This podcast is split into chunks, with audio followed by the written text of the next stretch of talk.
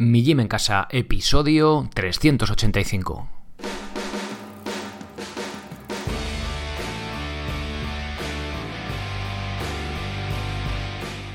Muy buenas, soy Sergio Catalán y os doy la bienvenida a un nuevo episodio del podcast de Mi Gym en Casa, el programa, la radio donde hablamos de entrenamiento y de alimentación desde un punto de vista diferente e independiente. Y como no todo en la vida es comer y entrenar, pues también hablamos de otras cosas que tienen más que ver con el cómo vivir, hábitos de vida, con el espíritu, en fin, pues cosas un poquito ya más profundas.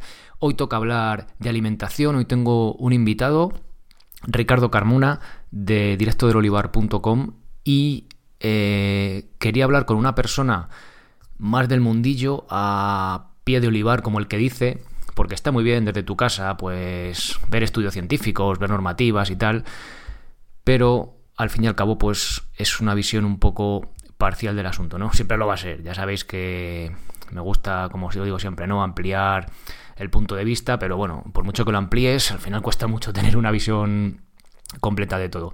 Pero para ello, para ampliarlo un poquito más siempre, pues he traído a Ricardo. Ya vimos hace un par de, un par de semanas, empezamos a indagar en normativa, diferentes tipos de aceite de oliva, que si oliva virgen, virgen extra, que si es refinado, pues un poco aprender también como consumidores responsables, pues qué es lo que estamos comprando. Bien, como os digo, eh, tenía ciertas dudas en cuanto también etiquetado, cómo realmente el aceite de oliva, cómo se saca, temperaturas, variedades de aceituna, un montón de, preguntas que tenía preparadas y un montón de preguntas que también me surgieron a medida que escuchaba a Ricardo y pues fruto de, de esa curiosidad, de querer ampliar un poco el punto de vista y de aprender yo y también mostraros lo que voy aprendiendo, eh, bueno, gracias en este caso a Ricardo, también que aprendéis vosotros, ya os digo, sobre todo como consumidores responsables de, en este caso, de alimentos, en este caso concreto de aceite de oliva, que sepamos lo que compramos y que estemos bien informados. Bien, pues simplemente seguimos profundizando en el aceite de oliva, os paso ya a la entrevista con Ricardo, pero antes os recuerdo si queréis entrenar conmigo, migymencasa.com, le dais el botón amarillo a haceros socios y escogéis la opción que más os cuadre, que más os cuadre, ya está, ¿vale? Y si queréis, solo os interesa el podcast porque ya entrenáis a vuestro rollo, pues ya sabéis, oyente premium desde 2,99 al mes para escuchar la segunda parte de esta entrevista y todos los episodios premium. Venga, vamos ya a la entrevista con Ricardo. Buenos días, Ricardo, bienvenido al podcast. Buenos días, Sergio. Bueno, cuéntanos quién eres y a qué te dedicas para comenzar. Pues nada, yo soy Ricardo Carmona. Em, soy nacido en, bueno, en Cataluña. Em, emigré con, la familia pues, cuando tenía 12 años a Andalucía, a Jaén. Mi, padre es de un pueblo de Jaén. Eh, y bueno, pues eh, allí eh, me crié en mi juventud y, y hasta, bueno, pues que me marché también de allí después a estudiar fuera, a Madrid, en Barcelona de nuevo, en, está en Granada, en fin, eh, un hombre del mundo y, nada, y ahora mismo pues eh, soy el fundador de un pequeño proyecto que se llama Directo del Olivar, eh, en el que, bueno, pues intentamos poner en valor el aceite de oliva, un producto pues muy español y muy de Jaén. Somos el primer productor del mundo y, bueno, pues desde eh, ahí humildemente intentamos poner en valor el producto y, también tenemos un e-commerce eh, en el que lo vendemos directamente. Eh, antes de comenzar con las, con las, preguntas, como estábamos hablando antes fuera de antena, como suele decirse, quiero dejar claro, bueno, voy a, contaros, bueno, tú me lo corroborarás, Ricardo, cómo fue, cómo nos conocimos. Yo estoy escribiendo sobre, preparando podcast sobre el aceite de oliva y buscando información por la web, di con tu web que tiene un montón de información, que aparte de lo que dices tú, ¿no? Que no es solo una tienda, sino pues que intentas enseñar, ¿no? Sobre este producto. Y te llamé directamente, oye, el tema de las clasificaciones fue algo así por el pensado en frío. Empezamos a hablar un poco y te dije, oye, ¿te vienes mejor directamente al podcast y hacemos una entrevista? Fue así, vamos, básicamente. Pues sí, la verdad es que sí. Y, de hecho, eh, pues no conocía tu podcast eh, te pedí que me mandara un email un poco pues para, para, para, verlo más en detalle y ver con quién estaba hablando, porque, porque al final, pues, pues también hay, hay, hay mucho mareo, ¿no? En todo este mundillo. Y, bueno, pues la verdad que me pareció súper interesante De hecho, eh, pues te felicito por la, tanto por la cantidad como por la calidad del contenido que comparte que como bueno nosotros también compartimos bastante contenido, pues la verdad que eh, el, tiempo que lleva y el esfuerzo y sobre todo esa, ese nivel de constancia, ¿no? Pues, pues la verdad es que merecen el reconocimiento porque es un esfuerzo, un esfuerzo brutal y que, y que sinceramente, te lo digo de verdad, eh, pues que merece la pena, porque además tiene, si no recuerdo mal, pues como más de 300 podcasts hablando pues este de diferentes temáticas, pero todo muy, muy, muy, muy relacionado pues, pues un poco con el mundo de la alimentación, la salud, el deporte, eh, estoicismo, no sé, hay un, montón de temáticas que surgen alrededor y que, yo además personalmente comparto y, por tanto sintonicé rápidamente, ¿no? Así que un placer, un pues placer estar, aquí en el pues podcast genial. tuyo. Y, quería eso, quería puntualizar que no hay ningún eh, trato comercial entre nosotros, ni de afiliados, ni de patrocinio, ni nada, porque además creo que también le da valor a la entrevista, ¿no? Yo te puedo preguntar abiertamente y frontalmente si se diera el caso, ¿no? Que tampoco veo necesidad de debate, bueno, igual lo hay, ¿no? Pero que podemos hablar abiertamente, o sea, que no hay ningún tipo de condicionamiento, podría decirlo así, vaya, que eh, por eso contaba la anécdota de cómo nos conocimos y tal de, de la llamada. Bueno, Ricardo, empezamos con las preguntas, que la audiencia se va a aburrir al final, que estoy haciendo la intro muy larga hoy. a ver, cuéntanos, em, bueno, sabemos que hay un, bueno, hay varios organismos, ¿no? Eh, comisiones europeas, está el COI, el, aparte de ser el Comité Olímpico Internacional, es el Consejo Oleícola Internacional, que hace una, una clasificación de aceites de oliva, virgen extra, aceite de oliva virgen, refinado. ¿Nos puedes contar por encima muy brevemente cómo es esta clasificación y luego ya entramos en, la práctica, ¿no? Luego en lo real más un poco cómo verlo.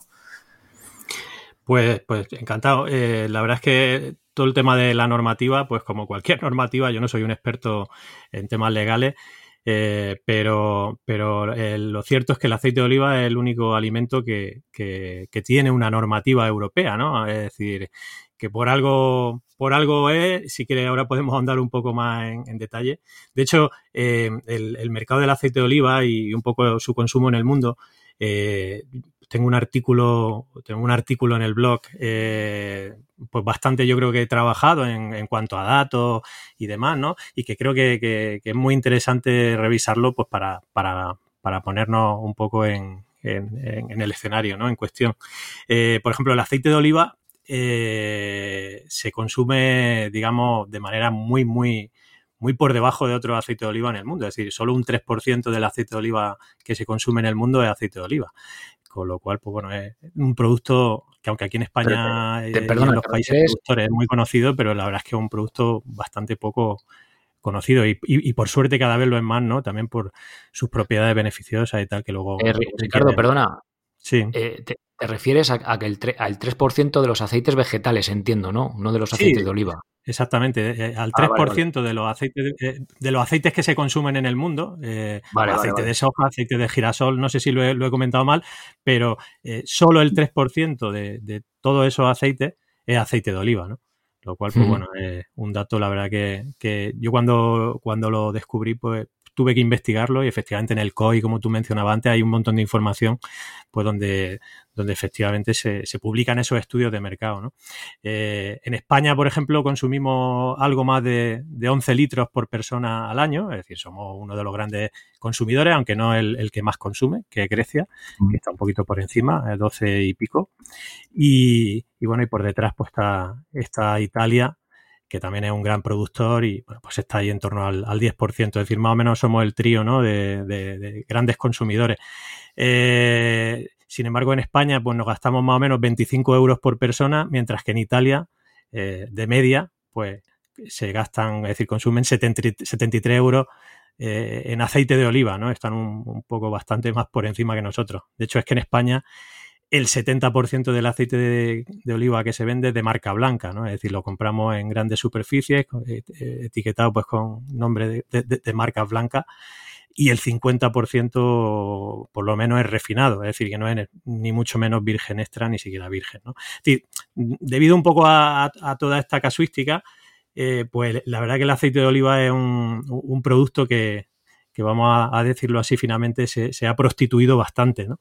Eh, sobre todo estos años atrás, con lo cual, pues, eh, tuvieron que, que, redactar una normativa a nivel europeo para intentar evitar pues, que, se cometiera eh, fraude alrededor del producto, eh, pues se etiquetara adecuadamente, se tipificara un poco también los las diferentes calidades, un poco la, a dónde iba tu pregunta y a dónde, y a dónde bueno, pues podemos entrar más en detalle.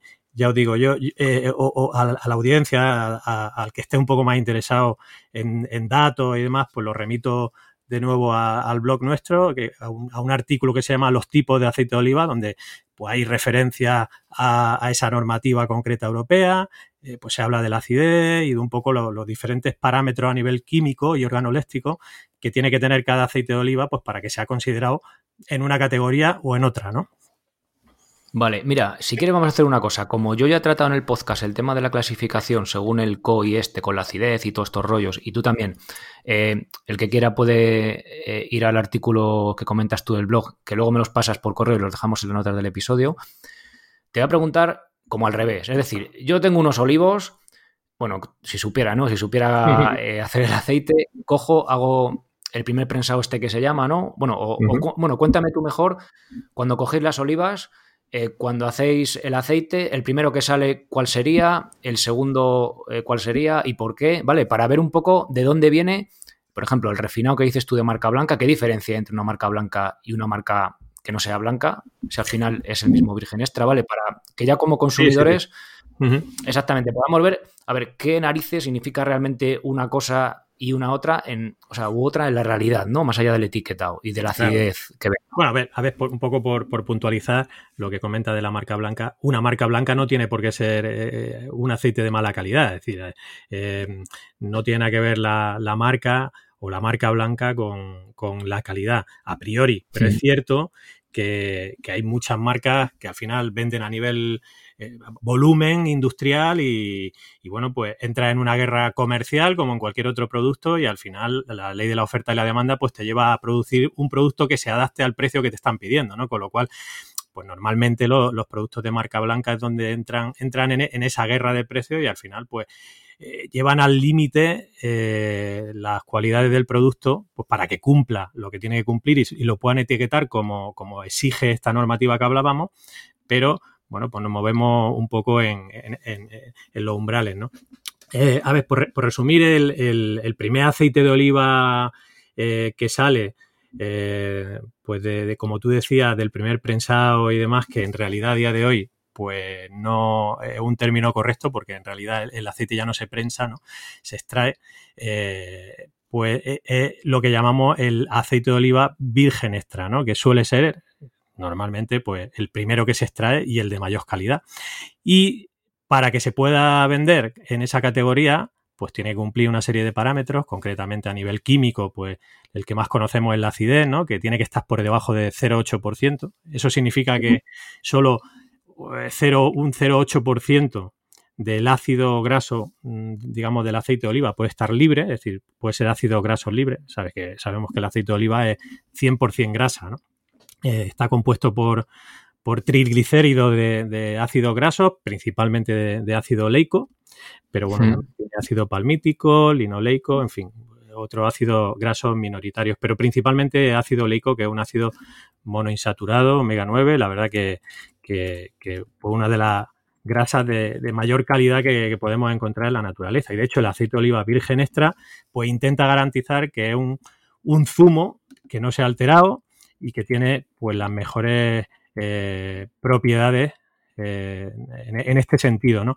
Además, para poder etiquetarlo como virgen extra, aparte de los parámetros químicos, que insisto, que no es solo la acidez, que hay muchos, muchos otros que se analizan en el laboratorio y que hay que cumplir, ¿no? El K270, el índice de peróxido, en fin, hay toda una lista de, parámetros químicos que se analizan. Pues aparte de, esos parámetros químicos, tiene que cumplir eh, digamos, con un panel de cata, es decir, tiene que, superar la cata de, una serie de catadores, valga la redundancia, independientes, teóricamente, pues porque pertenecen a un laboratorio o a un consejo regulador o a algún organismo oficial certificado que, digamos que esté en condiciones de, certificar la calidad de ese aceite a nivel organoléctrico, es decir, en, sabores, frutados y, otra serie de parámetros que se miden eh, a ese nivel. Y, siempre que se cumpla, pues con estos dos ámbitos de parámetros, ¿no? digamos, químico y organoléctico, pues el, aceite de oliva se, puede etiquetar como aceite de oliva virgen extra. Si nos vamos por encima de, de 0,8% de ácidos grasos libres, eh, o bien no se supera ese panel de cata, pues porque tiene defecto o los catadores consideran que el, sabor que tiene o el, frutado no da la talla, pues entonces eh, no puede venderse como virgen extra y pasamos a la siguiente categoría que es el, virgen. Es decir, que, aunque no es habitual, la verdad, eh, sobre todo a nivel de, de, los productores que vendamos ese aceite, pero sí que suele ser un aceite pues que se encuentra con bastante frecuencia en, en, las grandes superficies, ¿no? porque es un poquito más económico. Entonces no cumple, no cumple con ese nivel de calidad a nivel organoléctrico, pero bueno, pues tiene una, calidad aceptable eh, que incluso se puede tomar en crudo, ¿no? Pero, pues para alguien que ya sabe un poquito de esto y busca calidad, pues normalmente tiene defectos en el sabor que lo hacen un poquito más desagradable.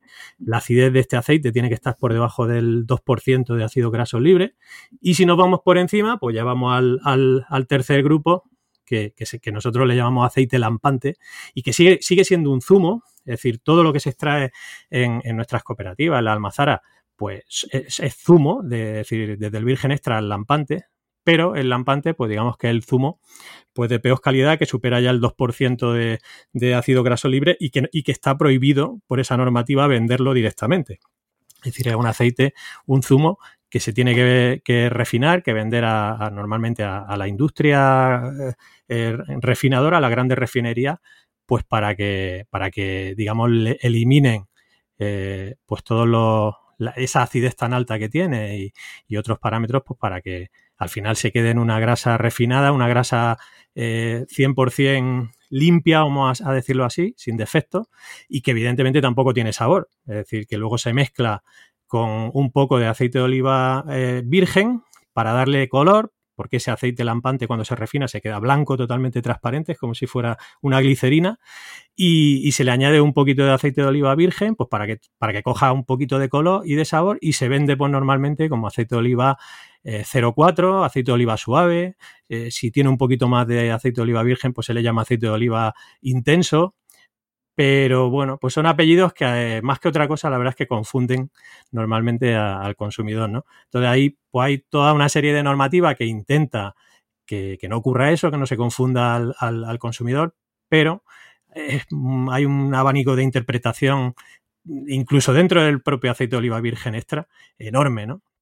Con lo cual, bueno, pues hay que, hay que estudiar un poquito y, saber lo que, pues lo que se está comprando, ¿no?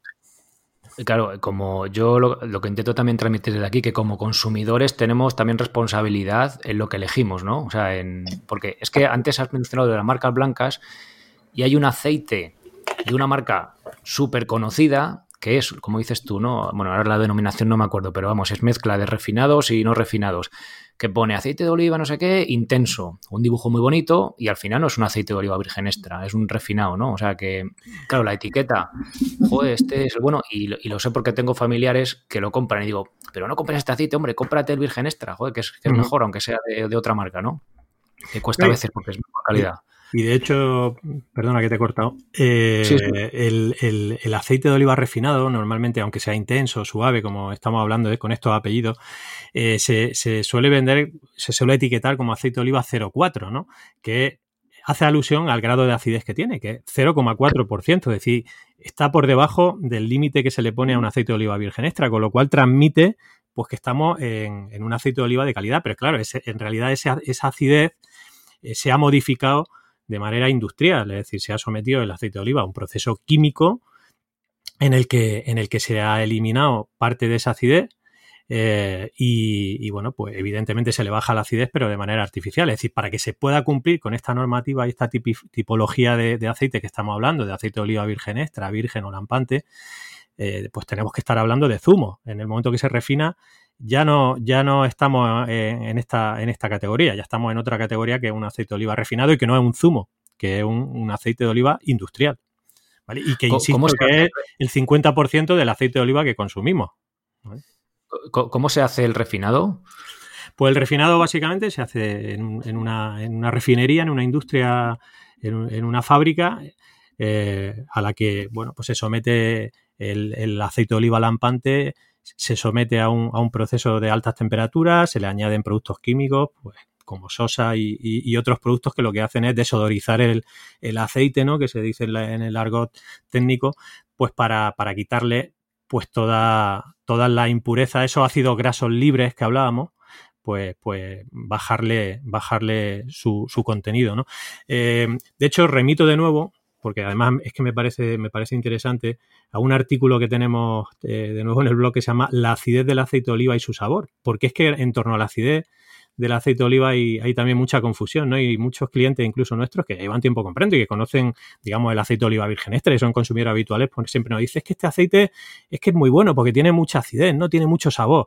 Entonces se confunde mucho eh, la acidez con el sabor, cuando realmente son totalmente opuestos, ¿no? Es decir, que Primero es muy difícil sacarle la acidez a un aceite de oliva simplemente catándolo, a, menos que esté malo, ¿no? Y, entonces, pues, pues es evidente que, su acidez es muy alta, pero, pero precisamente son inversos, ¿no? Es decir, que la, acidez, eh, si un aceite de oliva es muy ácido, es que tiene un, normalmente tiene un mal sabor y una mala calidad. No, no es que sea fuerte de sabor, eh, eso normalmente puede estar asociado a otro tipo de componentes del aceite de oliva que después hablaremos, ¿no?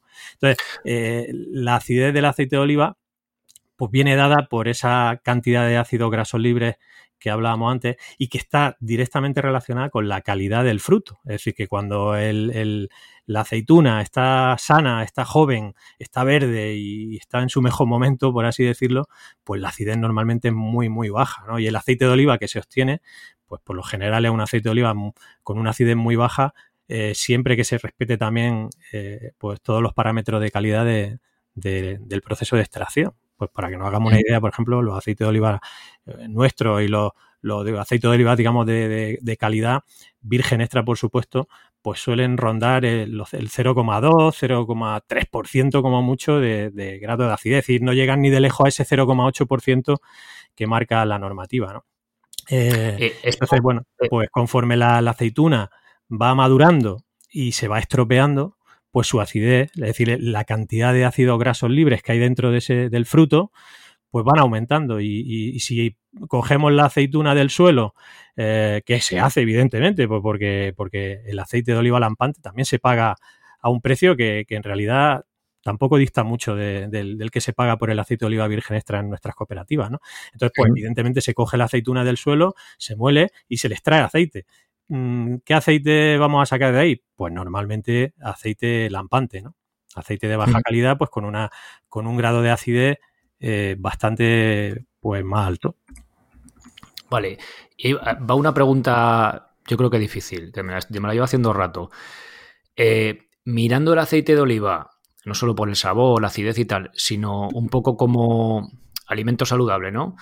Estos compuestos que tiene positivos, los compuestos fenólicos, que si la vitamina E, que si hidroxitirosol, etcétera, etcétera, etcétera. Eh, yo ese mismo, imagínate, coges un olivar tuyo que se te pasa un poco la fecha de, maduración tal cual y el aceite eh, de unas aceitunas lo coges con una acidez mayor, ¿vale? Que sería incluso casi la, vamos a decir por debajo del 2% para que se pueda vender comercialmente, ¿no? El aceite de oliva normal o virgen, no virgen, no virgen extra. Eh, ¿Habría diferencia en cuanto a estos compuestos? O sea, ¿lo habéis analizado? ¿Se puede analizar? ¿Lo podemos saber? Sí, claro que sí, por supuesto. De hecho, se analizan. Y, cualquier aceite de oliva virgen extra, pues por lo general debería de tener una concentración de compuestos fenólicos, como tú muy bien dices, de, antioxidantes, es decir, de polifenoles, de vitamina E, de oleocantal, de una serie de, compuestos minoritarios, porque en realidad son muy minoritarios en el aceite de oliva. Y un tanto por ciento de, muy, muy, muy, muy bajo del aceite de oliva realmente eh, está asociado a estos, compuestos, a estos compuestos minoritarios y que en realidad son los que le aportan valor desde el punto de vista saludable, ¿no? Que luego ya te digo que si quieres podemos un poco entrar en detalle porque además me parece un mundillo súper interesante del que todavía hay mucho que investigar, pero que, que sí que, merece la pena ¿no? asociarlo pues también un poco con toda la temática que, como, como decía antes tú muy bien toca y, que, y que al final entra muy bien a, la gente que, o a las personas que estamos sensibilizadas con, el mundo de la alimentación y la salud. ¿no? Entonces, este tipo de, compuestos minoritarios pues también están presentes, por supuesto, en el aceite de oliva virgen, no solo en el virgen extra, eh, pero depende de otras cuestiones también, de la, variedad de aceituna y, de la climatología y de muchas otras cosas, pues eh, en realidad no tiene por qué haber tampoco grandes diferencias, ¿vale? Pero sí que el virgen extra, pues tiene ese extra, que en realidad ese extra es un extra de, antioxidantes, de polifenoles y de todos estos compuestos minoritarios que estamos hablando. Es decir, que el extra en realidad, el extra es eso, ¿no? Es un extra de, de compuestos eh, antioxidante y por supuesto un extra también de, sabor, ¿no? normalmente pues este tipo de compuestos eh, fenólicos le aportan al aceite de oliva virgen extra pues algo más de picor, de amargor, que en realidad es eh, algo que para cualquiera que esté relacionado con el mundo de la salud, tome complemento vitamínico y demás, pues si tú tomas vitamina C o cualquier otra vitamina directamente, notas realmente esos compuestos eh, minoritarios que hablamos, es decir, ese picor, el amargor. Eh, si tú te tomas, por ejemplo, un poco de, ibuprofeno, eh, te pica la garganta. Si lo, si lo tomas, el ibuprofeno este típico de los niños, ¿no? Que te mete una cucharada y te pica la garganta. Pues con el aceite de oliva pasa pasa algo bastante parecido cuando te pica la garganta y precisamente se descubrió eh, de esta manera, ¿no? Se, descubrió que el aceite de oliva tenía eh, oleocantal, que es un, compuesto fenólico que te hace que te pique la garganta y, lo descubrió un investigador italiano, porque precisamente, pues allí en, o americano, no recuerdo muy bien, pero creo que, fue en Italia, eh, que precisamente se dedicaban a investigar los antiinflamatorios y el ibuprofeno y sus compuestos. Y cuando probó un aceite de oliva eh, pues recién producido allí, virgen extra de verdad, que le picó la garganta, dijo, eh, alto que aquí pues podemos estar hablando de algo parecido a lo que estamos metiendo en los medicamentos, ¿no? Entonces, bueno, pues se empezó a investigar mucho más a partir de, ahí ese, tipo de compuestos y, bueno, pues se, analizó que efectivamente los aceites de, alta calidad, virgen extra por supuesto, pues están todos estos tipos de, compuestos que ya insisto que, hay que investigar muchísimo más. En España, de hecho, pues hay grandes investigadores en este mundillo, pues porque además somos un país interesado ¿no? en, que, en que se conozca y se ponga en valor todas estas cualidades del aceite de oliva virgen extra. Y el estudio de referencia que se llama Predimet, pues es la verdad que un, estudio de referencia a nivel mundial y que ya va, me parece, por su segunda edición, el Predimed 2, y que, y que, bueno, pues no solo es un estudio a nivel teórico hecho por científicos, sino que ya lleva unos cuantos años de recorrido, se han hecho ensayos clínicos eh, sobre miles de personas, eh, pues aplicando un poco la, la, ciencia, entre comillas, de la dieta mediterránea. De hecho, las siglas de Predimed significan prevención con dieta mediterránea. Y el aceite de oliva, pues como sabemos es uno de los, de los compuestos o de los pilares de la, de la dieta mediterránea, eh, concretamente el aceite de oliva virgen extra. Y bueno, pues introduciendo eh, dosis eh, controladas de aceite de oliva en la dieta y, estudiando un poco a todos los pacientes o personas que han participado en el estudio, pues han ido sacando una serie de conclusiones que la verdad es que son, que son muy interesantes y que a día de hoy, pues prácticamente es casi, no sé, el 80% de la evidencia eh, a nivel científica eh, que hay en el aceite de oliva. Por eso te digo que hay un, recorrido inmenso en cuanto a investigación.